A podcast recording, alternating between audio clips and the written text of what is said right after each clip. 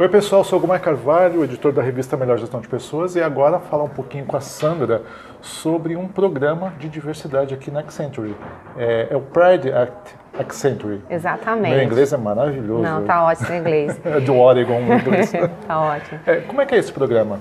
Esse programa é um programa global, tá? Accenture, como uma empresa global, ela desenvolve os programas e, obviamente, traz para o país para poder customizar, que a gente chama tropicalizar.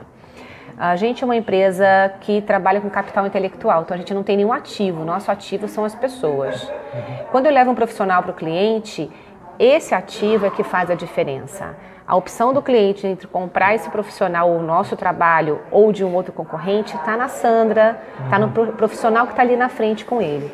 E a gente genuinamente acredita que eu só tenho essa qualidade, a inovação, a criatividade uh, e a diferenciação através da diversidade. A diversidade para a gente é mudança de mindset, a diversidade de mindset, não só o negro, a mulher, o LGBT. É tudo isso combinado, são as diferentes tribos que a gente fala.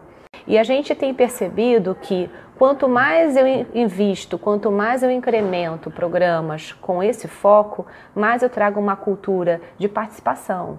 Então, trazendo muito o Et o Pride Et Accenture, que é o programa de diversidade com foco em LGBT, ele traz muito a proposição de ajudar as pessoas a saírem do armário. Ou seja, nós queremos o talento. A gente não quer uh, saber se você é heterossexual, homossexual, mulher, negro, enfim. Uhum. A gente quer o talento. Independe para a gente a sua orientação, a sua orientação. independe para a gente a sua cor, o seu credo. Uhum. Então, o que a gente quer é esse profissional.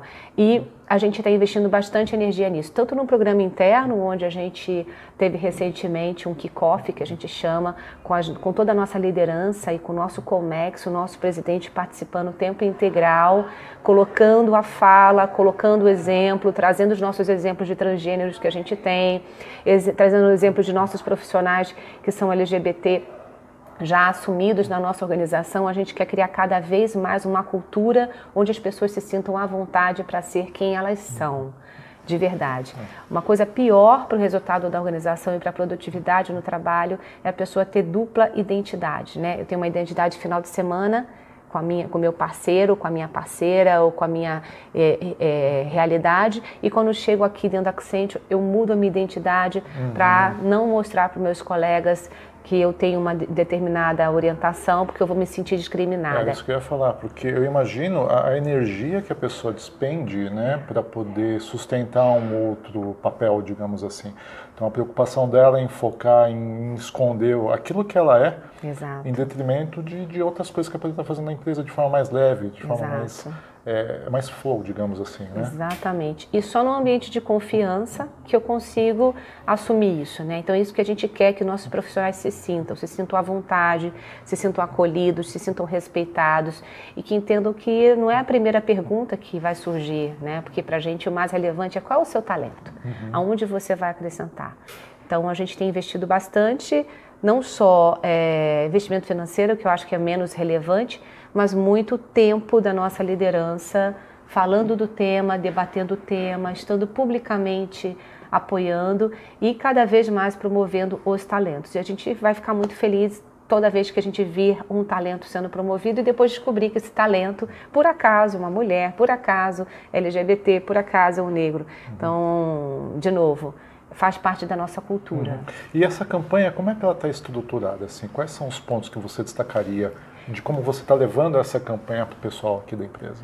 Tem, uma, tem um, uma linha forte de divulgação, de endomarketing, de exemplo, que a gente acredita muito nisso, né? Nenhuma cultura é transformada se eu não tenho um líder uhum. assumindo e, e patrocinando de verdade aquele tema tem uma linha muito forte de educação. É, o que a gente viu é que eu, por exemplo, sou aliada, né, que a gente chama ao programa. Então, eu não, não sou LGBT, mas eu tenho ah, um comportamento, uma, uma afeição pelo programa. Então, eu sou uma aliada. Eu me inscrevi, me voluntariei para estar no programa. Então, eu tenho muito que aprender. Eu tenho que aprender como é que eu me comporto, o que eu posso falar, o que eu não posso falar, o que é o LGBT na uhum. essência, uhum. enfim todos os profissionais que estão na organização, eles têm que estar legislando em causa. Uhum. E para isso a gente precisa educar as pessoas.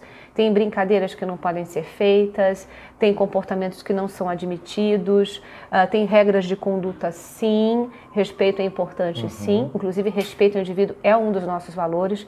Só que a gente percebe às vezes que as pessoas ou não sabem ou não querem saber. Sim. Então, para não deixar ninguém naquela zona de conforto, ah, eu não sabia, desculpa, vamos educar todo mundo, Sim. vamos deixar claro o que é permitido, o que não é permitido. Então, tem um trabalho de educação muito forte, que são treinamentos formais, estruturados, com instrutor, com sala de aula, onde a gente educa todo o profissional, 100% dos nossos profissionais, e cobra deles essa atitude e essa conduta respeitosa. Uhum. Obviamente, a gente também tem programas de trazer pessoas para cá que venham contar suas histórias. Recentemente, a gente trouxe o sócio da KPMG, o Ramon Rubles, que é um cara fantástico e que ele é líder do programa da KPMG. Então, a gente imagina que a gente tem muito que aprender com outras organizações. E a gente está trazendo outros palestrantes para contar a sua história, para contar a, a, sua causa. Enfim, é um trabalho de formiguinha, uhum. né? Um programa com muita constância, com muito evento, com muita informação, que eu acho que é básico, mas provocando a fala, a discussão. Tá. Se a gente não tiver diálogo, a gente não vai passar para um outro nível, né? Eu fico imaginando, assim, é uma pergunta que, que sempre fica é, na minha mente, digamos assim. É, trabalhar o diferente dentro da empresa também é trabalhar com aquele que não concorda. Né? É, como é que é lidar com essa pessoa que possa oferecer uma certa resistência em relação ao tema, é, mas de uma forma que você não fomente também a discriminação do tipo, bom, eu sou contra, então tem que respeitar a minha opinião porque eu não gosto, acho que é um absurdo, uma aberração. Como Pergunta é que é lidar com isso? Sua, é. essa pegadinha, hein? mas a gente teve essa discussão. O que a gente está falando é que você pode não concordar, mas você tem que respeitar. Uhum. Se você não for capaz de respeitar, saia da organização. É porque é, faz parte da cultura. Faz parte da cultura. Sem dúvida. Então, se você não gostar de trabalhar com diversidade, com pessoas diferentes de você, aqui não é o lugar. De, de, com certeza. Mas a gente pede e exige o respeito. Tem um slogan que eu aprendi com o Ramon, que é na dúvida, respeite, na dúvida, pergunte. Ok, eu não sei como lidar, eu não sei como fazer, eu posso lhe perguntar, mas sempre com respeito. Então a gente não vai negociar a falta de respeito, porque como eu falei, é um dos nossos principais valores. Uhum. Ah, legal.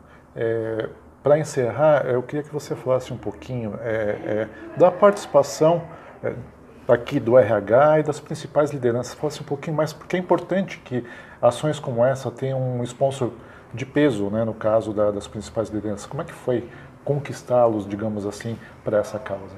É, a gente, a URH obviamente trouxe a agenda, a provocação, até porque o programa global vem de RH para RH, mas como na cultura aqui, também na nossa crença de protagonismo, a gente não acredita que o RH tem que fazer isso sozinho. Né? Os líderes de negócio que são responsáveis por esse programa funcionar. Eles são os patrocinadores, eles têm que puxar essa agenda e efetivamente, se eles querem e acreditam no business, o que isso vai impactar no business, eles têm que ser os grandes protagonistas. Então, o exercício foi preparar os líderes para falar sobre, discutir com eles nossos indicadores, as nossas metas, né? Porque obviamente a gente vai medir esse programa e está medindo já o programa e ele tem que trazer alguns resultados, né? Resultados, número de pessoas que eu tenho no plano de saúde com relação homoafetiva, número de, de pessoas LGBT que hoje já estão assumidas, a gente quer aumentar. É claro que a gente tem um quadro de pessoas e tem um percentual de que você vê no mercado como referência de uhum. pessoas que se assumiram. Se o nosso percentual está muito abaixo, tem alguma coisa estranha.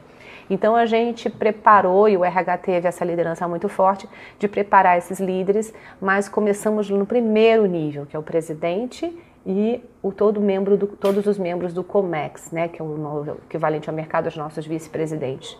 E eles não só fizeram esse trabalho de discutir com seus times, mas como também estiveram presentes no nosso kickoff, uh, falando abertamente, debatendo a opinião deles, colocando o ponto de vista. E foi muito bacana, muito, deu muito orgulho de ouvir a liderança falando disso, da forma que foi falada e colocando na, como tema principal da nossa agenda. Okay. Sucesso no programa. Obrigada. E obrigado. Bom, gente, até o próximo papo.com.